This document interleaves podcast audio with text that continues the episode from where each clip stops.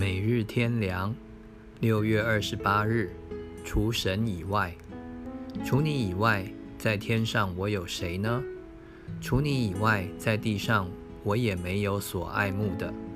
诗篇七十三篇二十五节。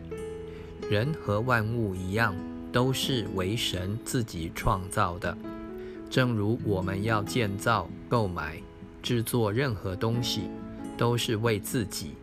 不过，神对人的目的和要求更高，是叫人与他有交通、有情感、有更密切的关系。神虽然为人也预备了各种东西，使人享受，但不能代替神自己，不能成为人的偶像。因此，在人的经历里，也会感觉到任何事物以及别人。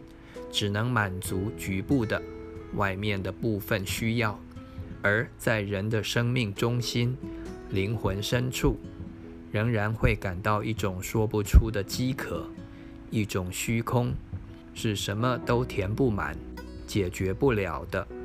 总觉得还需要一个更高、更美、更完全的对象，那只有神自己。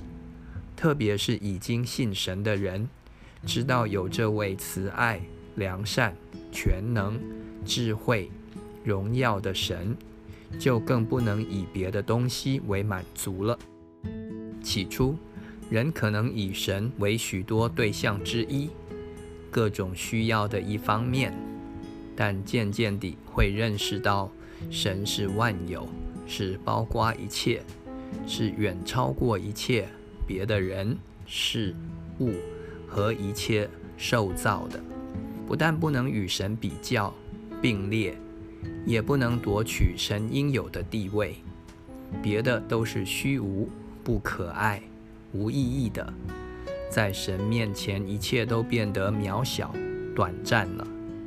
因此可以说，在天上除你以外，我还有谁呢？在地上除你以外。我也没有所爱慕的。